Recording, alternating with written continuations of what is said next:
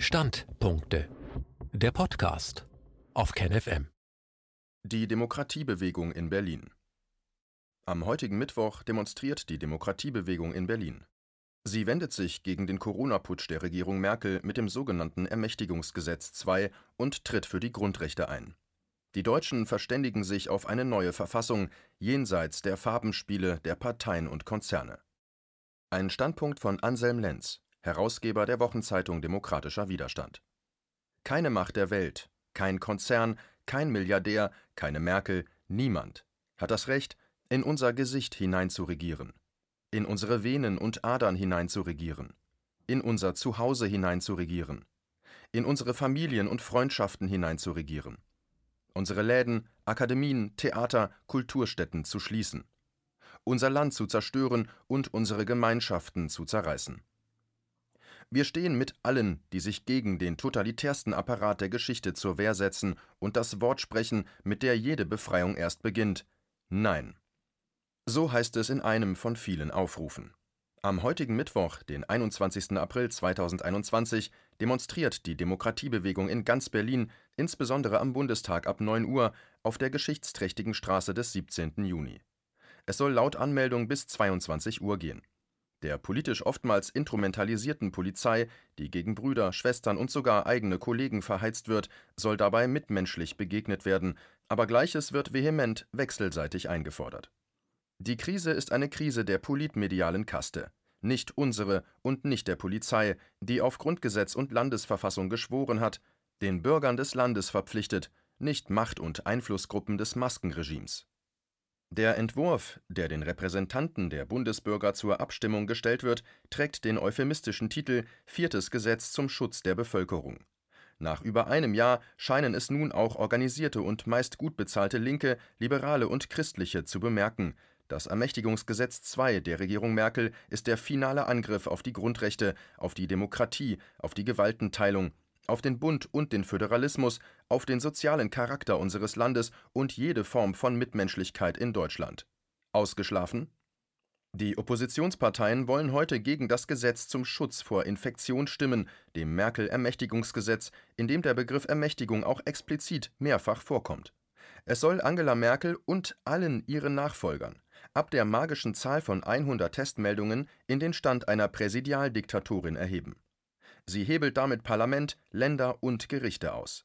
Der Wert kann jederzeit herbeigetestet oder behauptet werden, damit wäre das vorläufige Ende der Demokratie besiegelt. Denn noch nie in der Menschheitsgeschichte haben Regierungen Freiheitsrechte freiwillig gewährt. Alle Grundrechte wurden auf Druck des Volkes oder durch Revolutionen eingeführt. Es gibt keine einzige bekannte Ausnahme. Nach zwei Diktaturen auf deutschem Boden sind die Bürger des Landes glücklicherweise auch aus sich selbst heraus aufmerksam. Wir stehen zum Grundgesetz. Dafür ist die Demokratiebewegung aufgestanden.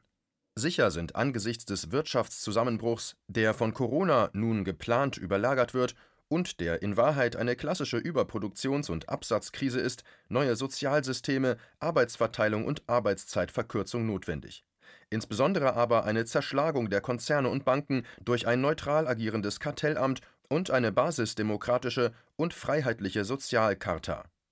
Ein neuer Gesellschaftsvertrag von unten nach oben. Volksentscheide heißen, wir entscheiden selbst über unsere Zukunft. Seit dem 28. März 2020 hat sich die deutsche Demokratiebewegung erhoben. Es ist die größte und ausdauerndste Demonstrationsbewegung in den vier Jahrtausenden der bekannten europäischen Geschichte, mit Abertausenden von dezentralen Versammlungen im ganzen Land, überall und oft parallel.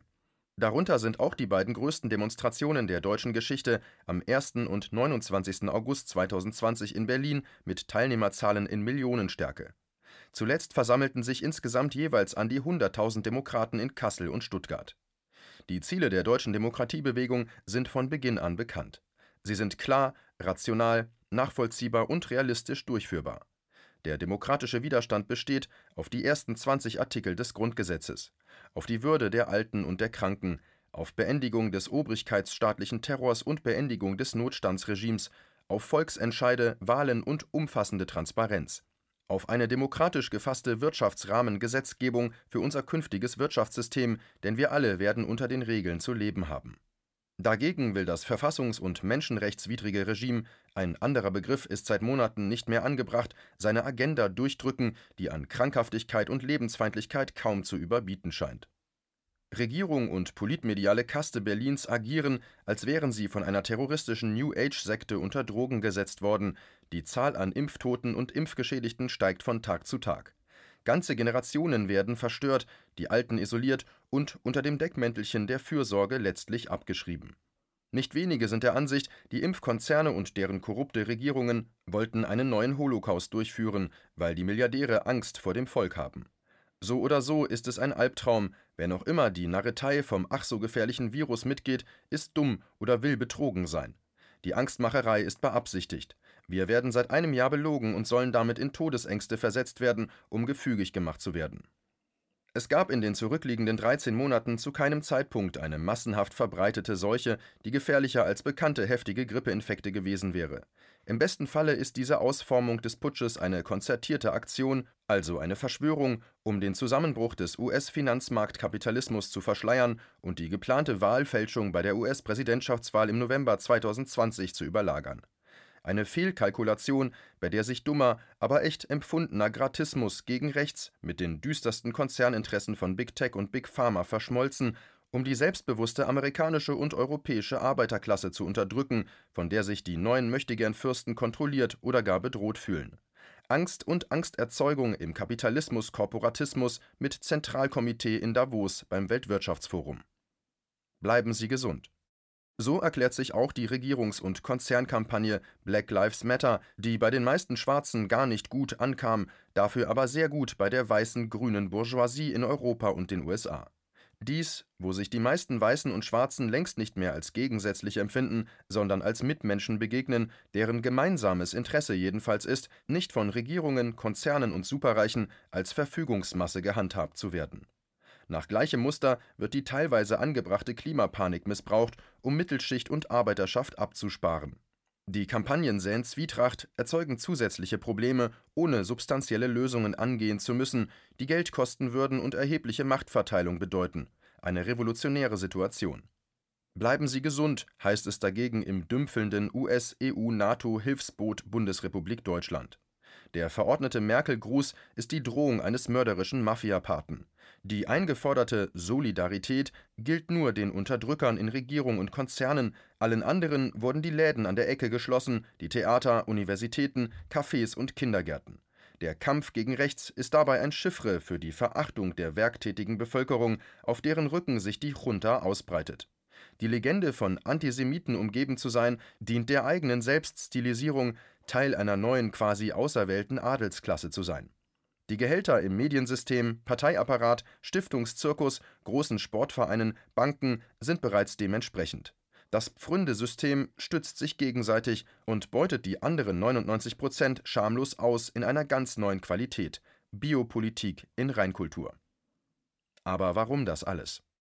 Eine Krake der Intermediären hat sich durch die Gesellschaft gefressen, zuletzt auch die organisierten Linken von Linkspartei und DGB kannibalisiert. Die politmediale Kaste agiert nun als Sperrkordon zwischen Milliardären und Rüstungsindustrie einerseits und den anderen 99 Prozent, die sie zu Nazis erklären. Es gibt aus Sicht dieser Funktionärskaste nur noch Fürsten wie den Eugeniker und wirren Impfpapst Bill Gates, der hofiert wird, und Abschaum, der zu Nazis erklärt werden soll. Das Ganze führt nicht einmal, Gott bewahre, in einen globalen Weltstaat, sondern hat bereits in eine real existierende Horrordiktatur geführt, die Professor Giorgio Agamben als den totalitärsten Apparat der Geschichte bezeichnet hat. Hätten sie nicht, sinnbildlich, den roten Knopf gedrückt, wäre Donald Trump wiedergewählt worden und die niedergehende US-Hegemonie im friedlichen Dealmaking abgewickelt worden. Der Zusammenbruch von Teilen des Kapitalismus wäre offen zutage getreten. Es hätte bereits ab März 2020 viele Pleiten gegeben und das System hätte, völlig zu Recht, zur Disposition gestanden und damit demokratisch diskutiert und neu gefasst werden müssen. Damit wären Euro, EU und wohl auch die NATO gescheitert und längst überfällige nationale Restrukturierungen hätten stattgefunden. Es hätten neue Gesellschaftsverträge geschlossen und Teile der internationalen Abkommen neu ausgehandelt werden müssen, Alte und neue Gewerkschaften hätten ihre große Stunde haben können, um für ein neues Verhältnis von Kapital und Arbeit und die Völkerfreundschaft einzutreten, eine echte Weltfriedenspolitik hätte in Aussicht gestanden. Das Leben wäre weitergegangen, nur dass eben die politmediale Kaste ausgetauscht worden wäre und die Konzerne keinen zusätzlichen Reibach hätten machen können. Wie wir leben wollen. Die Demokratiebewegung ist aus der Friedensbewegung hervorgegangen und bringt Menschen aller Hintergründe und politischer Farben zusammen. Sie teilen allesamt das absolute Gebot der Friedenspolitik, wie es auch im Grundgesetz vorgesehen wäre. Die verschiedenen Haltungen lassen sich nach Wahrnehmung des Autors auf die folgenden Sätze bringen. Wir wollen in einer vielgestaltigen, freundlichen, kleinteiligen und interessanten Welt leben, in der alle Kulturen ihren Charakter bewahren und ausbauen können und zugleich in einem regen, freundlichen Miteinander im Austausch stehen. Statt einer totalitären Kontrolldigitalisierung wollen wir menschlich verteilte Arbeit, mit der wir uns gegenseitig bereichern, anstatt uns gegenseitig zu zerstören. Wir wollen Arbeitszeitverkürzung und Verteilung, damit wir nach der eigenen Arbeit die Arbeit anderer bewusst würdigen können. Wir wollen eine heitere, lebendige Welt, in der wir einander würdig begegnen und die Früchte der Erde gemeinsam genießen können. Wir wollen Zuwanderer willkommen heißen und einbinden, anstatt sie in der Folge von militärischen Aktionen der NATO verwalten zu müssen. Wir wollen den Rückzug aller deutschen Soldaten aus dem Ausland und den Abzug der verbliebenen Besatzungstruppen von Amerikanern und Engländern aus unserem Land und ebenso den Abbau von deren weiteren militärischen und geheimdienstlichen Einrichtungen. Wir wollen Neutralität. Wir wollen Menschen sein, sprechen und berühren, statt von Maschinen und Computern verwaltet zu werden. Wir wollen auch die einfache Arbeit, gerade in unserem geteilten öffentlichen Raum, wo es wichtig ist, dass wir viel mehr Zeit füreinander haben, einander grüßen und förmlich ansprechbar sind. Wir wollen keine Überwachungskameras und Überwachungsalgorithmen, wir wollen keinen Überwachungsstaat. Wir brauchen keine Polizei in Kampfmonturen, sondern ansprechbare, im besten Sinne ritterliche Leute in eleganten Uniformen, die als Figuren des Ausgleichs und des Rechts auftreten, anstatt als Handlanger der Unterdrückung des Volkes. Wir wollen eine Polizei, die von unseren Kindern bewundert werden kann, weil sie zu nichts da ist, außer Streife zu laufen, freundlich zu grüßen, zu helfen und zu schlichten. Verfassungsgebende Versammlung. Wir werden uns auf Basis des Grundgesetzes neu verständigen mit dem Mittel der verfassungsgebenden Versammlung nach Artikel 146. Wir werden Volksentscheide einführen und nach reiflicher Diskussion alle grundlegenden Fragen per Volksentscheid abstimmen, auch über unsere Währung, die Beibehaltung des Bargelds, die Mitgliedschaft in internationalen Organisationen und insbesondere werden wir über unsere neue Wirtschaftsrahmengesetzgebung abstimmen, also eine Wirtschafts- und Sozialcharta. Die Tagespolitik überlassen wir Berufspolitikern, die wir dafür brauchen. Wir wollen eine Repräsentation, die die Interessen des Volkes in seiner ganzen Vielgestaltigkeit und Unterschiedlichkeit vertritt. Die Gehälter der Politiker sollen, wie alle Staatseinkommen, jährlich überprüft und gegebenenfalls angepasst an das Durchschnittseinkommen gekoppelt werden. Wir wollen einen Staat, der sich als funktionaler Ausdruck unserer Gemeinschaft versteht, also aller anwesenden Menschen, die Staatsbürger Deutschlands sind. Wir wollen eine Kultur, die tolerant ist, aber das eigene nicht auf zwölf Jahre Diktatur verkürzt und damit unangebrachtermaßen in das andere Extrem verfällt und zur Minderwertigkeit erklärt.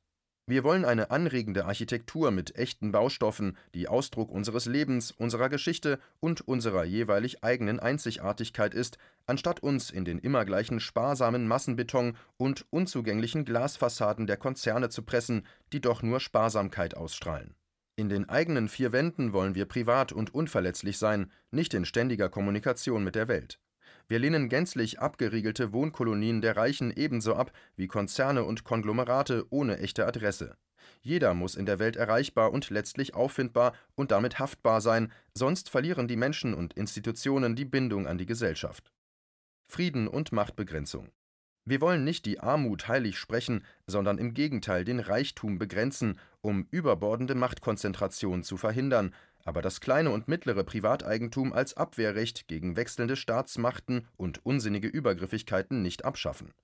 Wir wollen sinnvolle und menschenwürdige Verteilung, um niemanden schutzlos oder gar unbehaust zurückzulassen und keinem Menschen das Recht an grundsätzlicher Beteiligung an dem natürlichen Reichtum der Erde verweigern. Wir wollen die Hoffnung auf Erfolg nicht schlechtreden, sondern die besten Eigenschaften hervorkehren. Wir wollen das Abenteuer und den Wagemut, wenn sie sich urbar machen für Aufbruchsgeist, Frieden, echte Demokratie, wirtschaftliche Neuerung, Grundrechte, Freiheit, sozialen Ausgleich oder Umweltschutz. Wir wollen Schulen und Akademien, Kulturstätten und Kirchen, wo die Freiheit von Forschung und Lehre strikt abseits des Einflusses der Konzerne und Regierungen stattfindet.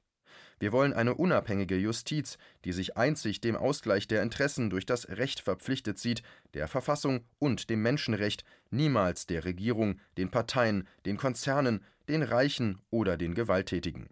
Wofür brauchen wir überhaupt Konzerne?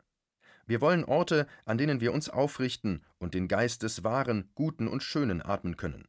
Wir wollen eine Wissenschaft, in der wir reflektieren und unsere Formen verfeinern, wo wir den Gegenstand der Betrachtung von allen Seiten anschauen und bestenfalls zu neuen Erkenntnissen gelangen. Wir wollen auch eine poetische Seite, eine geistige Seite des Lebens auf der Erde ihren Raum geben und sie nicht achtlos beiseite wischen. Wir wollen auch dem Widerspenstigen und Unfertigen Raum geben, dem Abseitigen, weil von dort, mit der Zeit und mit Glück, die interessantesten Aufbrüche und Aufstiege kommen, die uns neu für das Leben begeistern, uns mit Schöpfergeist bereichern oder die besten Fragen aufwerfen, so dass wir nicht mehr gebückt gehen müssen, sondern uns und unsere Welt genießen können. Wir wollen eine Musik, die uns nicht verdummt, sondern die würdigsten oder lustigsten Gefühle evoziert und das nicht nur in zwei Minuten und 20 Sekunden. Wir wollen eine Kunst, die uns in ein aufrichtiges Verhältnis zur Welt setzt oder Antworten auf noch ungestellte Fragen gibt. Wir wollen eine bedingungslose Pressefreiheit, die an nichts gemessen wird, außer am Pressekodex und dem Interesse der Menschen an allem Genannten. KenFM ist crowdfinanziert und unabhängig. Leiste deinen Beitrag zu freier Presse und unterstütze unsere Arbeit finanziell. Wenn du zukünftig keine Beiträge verpassen willst, abonniere den KenFM Newsletter und installiere dir die KenFM App für iPhone und Android. Weitere Informationen auf kenfm.de/support. Hallo Community. In diesem Video möchten wir euch das Thema Bitcoin ans Herz legen. Wir werden euch erklären, was Bitcoins sind, wie man damit bezahlen kann und welche Bedeutung diese Währung für KenFM hat. Viele von euch haben sicher schon von Bitcoin gehört oder nutzen es sogar privat. Wie ihr KenFM mit Bitcoins unterstützen könnt und warum das für uns aktuell sehr wichtig ist, verraten wir euch jetzt. Das ist ein Bitcoin. In Wirklichkeit existiert so ein Bitcoin aber gar nicht. Es gibt ihn nur virtuell im Internet als digitale Währung in einem digitalen Konto. Bitcoin ist eine sogenannte Kryptowährung, die bekannteste weltweit. Man kann damit via Computer oder Smartphone einkaufen, spenden oder sich gegenseitig Bitcoins zuschicken. Bitcoins kann man wie Währungen oder Edelmetalle zum aktuellen Wechselkurs kaufen, verkaufen oder von Freunden zugeschickt bekommen. Einzige Voraussetzung, ein E-Wallet, zu Deutsch eine elektronische Geldbörse. Das ist ein Account oder Konto, über das man Bitcoins empfangen oder versenden kann. Wie ihr wisst, nutzen auch wir bei KenFM schon seit ein paar Jahren Bitcoin, damit wir im Notfall auch finanziell unabhängig bleiben können, zum Beispiel von Banken, die uns nicht mehr mögen. Da viele Banken mit unserer Berichterstattung nicht einverstanden sind und nicht im Zusammenhang mit KenFM genannt werden möchten, kam es in den letzten Monaten so weit, dass uns gar keine Bank mehr mag. Weshalb wir leider damit rechnen müssen, vom kompletten IBAN-Zahlungsverkehr ausgeschlossen zu werden. Deshalb der Appell an euch, beschäftigt euch jetzt schon mit der Funktionsweise von Bitcoin, damit ihr uns auch im Notfall trotzdem weiter unterstützen könnt. Alles, was ihr dafür tun müsst, ist, eure bisherige Unterstützung in Euro einfach in Bitcoin an uns zu senden. Dazu legt ihr einfach eine kostenlose E-Wallet an, wandelt einen Betrag eurer Wahl in Bitcoin um und sendet uns diesen an unseren Bitcoin-Account. Den Link findet ihr unter jedem unserer Beiträge sowie unter diesem Video. Alternativ dazu könnt ihr aber auch diesen QR-Code mit eurem Smartphone scannen. Übrigens, eine detaillierte Schritt-für-Schritt-Anleitung haben wir zum Nachlesen für euch schon einmal vorbereitet. Ihr findet sie auf canfm.de/bitcoin. Ob Bitcoin oder Kryptowährungen wirklich die Zukunft des Geldes sind, wissen wir nicht. Aber vielleicht ist das bald unsere einzige Option, so unabhängig wie möglich und vor allem ohne Bankkonto für euch in Zukunft weiterhin freien und unabhängigen Journalismus machen zu können. Wir hoffen sehr auf eure Unterstützung und sagen jetzt schon tausendmal Danke. Euer Team von KenFM.